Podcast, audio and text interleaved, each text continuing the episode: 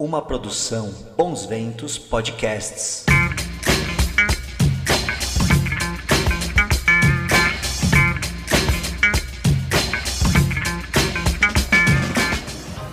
Olá, síndicas e síndicos de norte a sul do país.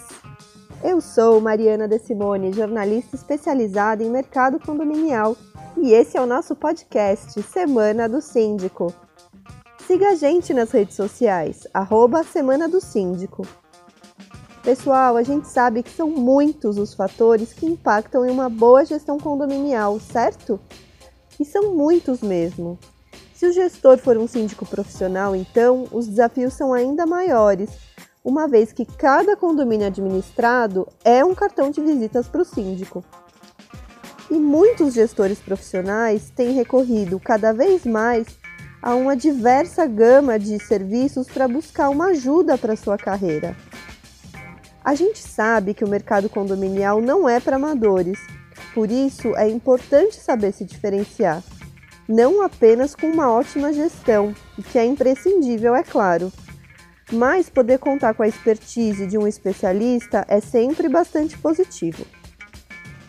E para conversar com a gente essa semana, eu chamei o Roberto Rodrigues, que tem uma vasta atuação no mercado condominial.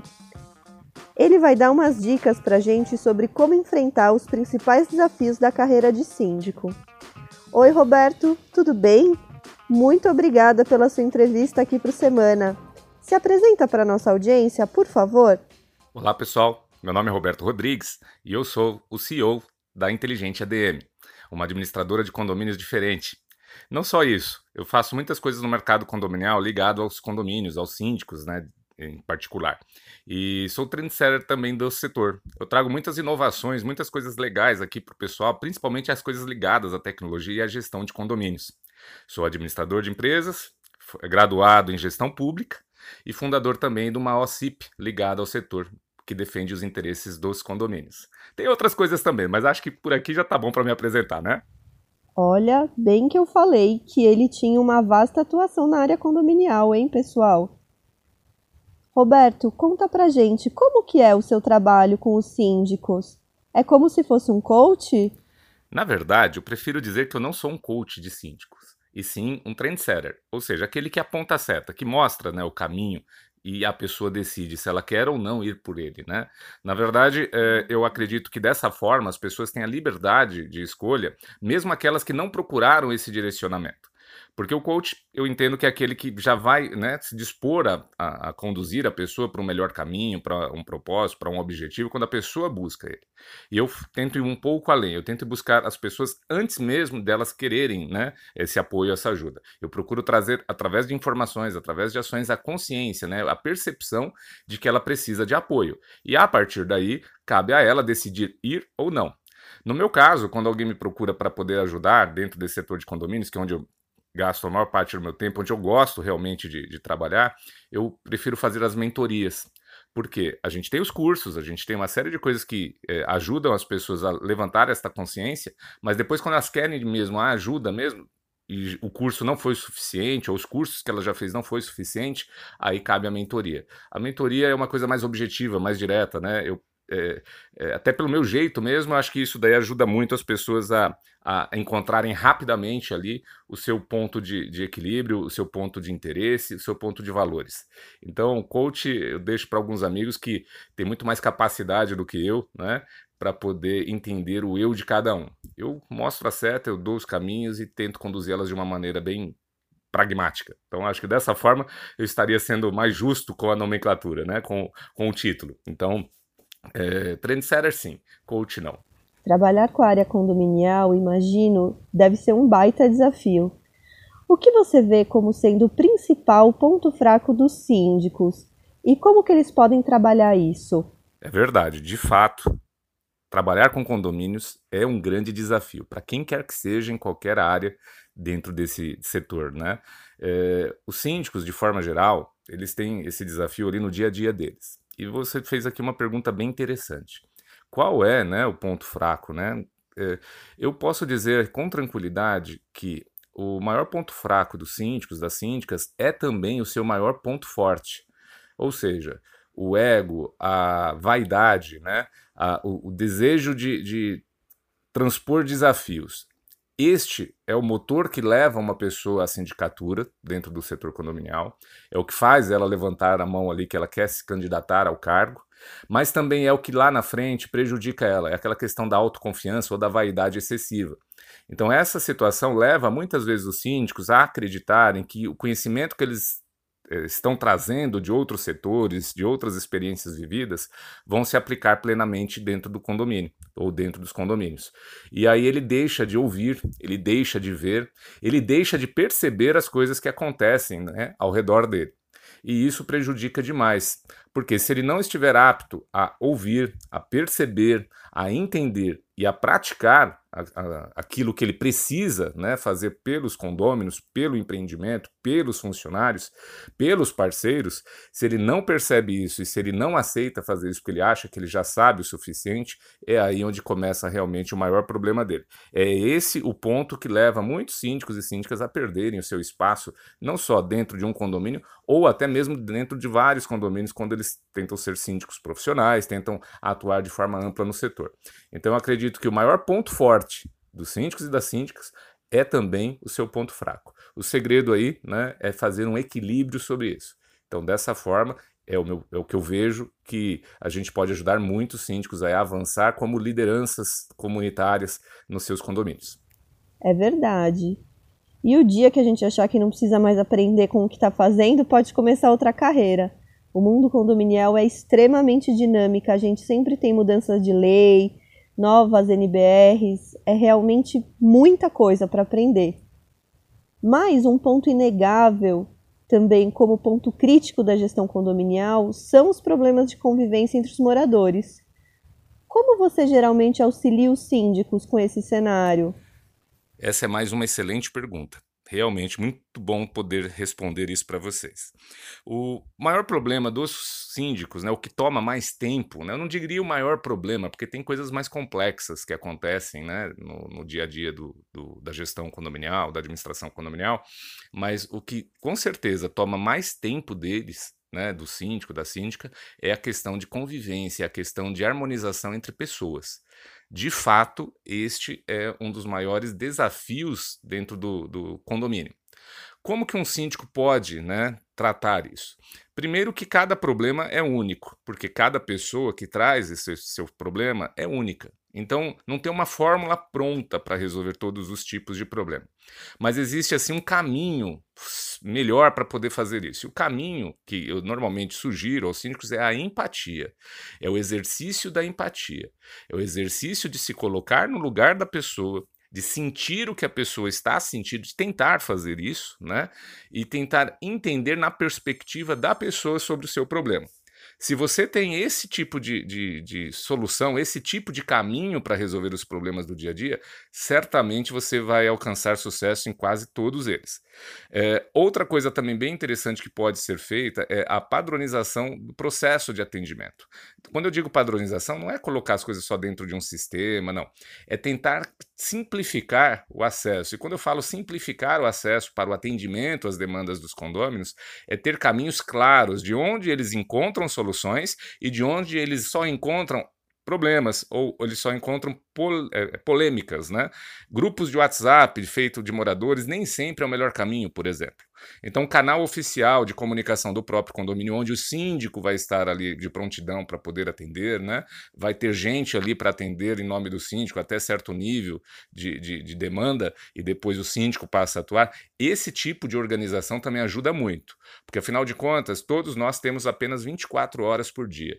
E quando a gente gasta boa parte desse tempo resolvendo coisas que poderiam ser resolvidas mais rapidamente, mais facilmente, a gente realmente é, está perdendo tempo. Então a gente precisa otimizar isso. Então essa é a melhor dica, é o melhor é, caminho que eu posso sugerir para um síndico, para uma síndica que enfrenta no seu dia a dia muitas questões ligadas à convivência de moradores, de proprietários. A verdade é que as relações humanas são mesmo extremamente complexas e sempre serão. Um local com muita gente inevitavelmente vai apresentar seus desafios de convivência, né? Outra coisa que eu fico curiosa para saber, Roberto, é o que os síndicos mais trazem para você de dificuldade mesmo, fora essa parte dos desafios com os moradores. Essa é uma outra pergunta também bem bacana, né? O que os síndicos né, me trazem de maior problema, né? O que, que eles me, me pontuam, me procuram, né? Para poder ajudá-los a resolver. É, o que eu vou falar aqui é até um pouco polêmico, muitas pessoas não percebem isso, não enxergam isso, mas só quem está na vida do dia, no dia a dia dos condomínios acabam é, tendo que é, conviver ou é, resolver questões como essa que eu vou falar aqui. A ah, maior dificuldade, principalmente dos síndicos profissionais, é conseguir um novo condomínio. E para aqueles ainda que não são profissionais que trabalham no próprio condomínio e querem continuar nos condomínios, né, como gestores, administradores do seu próprio condomínio, é se manter no cargo. E isso muitas vezes é difícil, principalmente quando eles são remunerados, quando esses cargos são remunerados, porque há pessoas às vezes sem preparo querendo assumir esse cargo. E quando ele é síndico profissional, o maior problema que ele enfrenta é o direcionamento nas assembleias para pessoas que não estão tão preparadas quanto eles para assumir o lugar dele ou dela, né? Então, mais recentemente a gente andou, eu andei sendo muito procurado por síndicos que participando agora das assembleias de eleição, de eleição, né? Ou de reeleição, estavam enfrentando problemas de, de é, direcionamento da, das assembleias, ou seja, direcionamento. Se ele é síndico profissional, direcionamento para que um síndico mais parceiro é, de um conselheiro, mais parceiro da administradora, mais parceiro de alguém lá do condomínio assuma, ou até o próprio condomínio. Então, uma das maiores dificuldades, né, em resumo, é dizer e fazer com que eles é, consigam mostrar que o, a sindicatura dele, o trabalho dele tem valor, tem resultados e que a meritocracia deve ser levada em consideração na hora da eleição, da reeleição. E na maioria das vezes, a eleição ela é feita, né, ela é decidida na Assembleia por afinidade né, e por é, é, o achismo. Acho que isso é que é a parte que realmente acontece de uma forma muito comum para dar um paralelo disso, uma analogia fácil sobre isso, é como se fosse um ambiente político. Você imagina o seguinte: você tem lá umas opções para votar para prefeito, para governador, para presidente, mas às vezes essas opções não é a pessoa que você gostaria. Você gostaria de outras pessoas mais capazes do que aquelas que estão lá para resolver os problemas da sociedade. Só que quem define, né, quem direciona, quem condiciona ah, os candidatos a estarem ali disponíveis para você votar são os partidos políticos. E ainda que não exista partido político dentro de um condomínio, existem as famosas panelas, né? É, formadas às vezes por N agentes. Então, essa é a maior dificuldade que os bons síndicos hoje enfrentam, né? Para conseguir é, condomínios, tá? Principalmente os síndicos profissionais. Então, nessa linha, realmente aí é um desafio grande e eles me procuram muito para isso, para ajudá-los nesse sentido, para né, tentar dar algum apoio nesse sentido, e eu acho que aí é uma das maiores dores que eles encontram hoje no mercado. É polêmico, mas é uma verdade, é uma realidade. Realmente, a reeleição é sempre um momento de tensão para o síndico que quer se manter no cargo. E não deveria ser uma polêmica ou nem gerar vergonha, principalmente se o profissional apresentou um bom trabalho e quer seguir ali, né? Infelizmente, muita gente não entende que a política permeia toda a nossa vida e que é muito importante sim apostar em um bom relacionamento com moradores e conselheiros, sem esquecer do mais importante, que é o resultado positivo da gestão, né? Mas Roberto, falando um pouco do nosso momento atual, o que você acha que a pandemia trouxe de mais positivo para os síndicos? Nossa, que pergunta fantástica essa. Que pergunta fantástica. O que a pandemia trouxe de mais positivo para os síndicos? Nossa, trouxe muitas coisas. Muitas coisas mesmo positivas, acho que quase todas, né? Claro, a gente tem que levar em consideração as vidas e tudo mais que é, foram ceifadas nesse período, mas uh, algumas coisas positivas, muito positivas, foram trazidas para os síndicos e síndicas nos condomínios. A primeira delas é o poder que eles possuem como representantes e como guardiões, né, guardiãs da segurança, da, da, da vida de pessoas. Então, isso no começo da pandemia ficou muito claro, muito claro mesmo. Tanto que alguns até foram mal direcionados né, a aplicar esse poder de forma incorreta, sem o colegiado. Mas ainda que alguns tenham feito isso, ficou claro que o síndico realmente é o condutor, né? ele é ali o organizador e o guardião da vida dessas pessoas, ele tem responsabilidades por trás disso. Então, essa é a primeira coisa que ficou nítido: o síndico tem um poder maior do que muitos até imaginavam.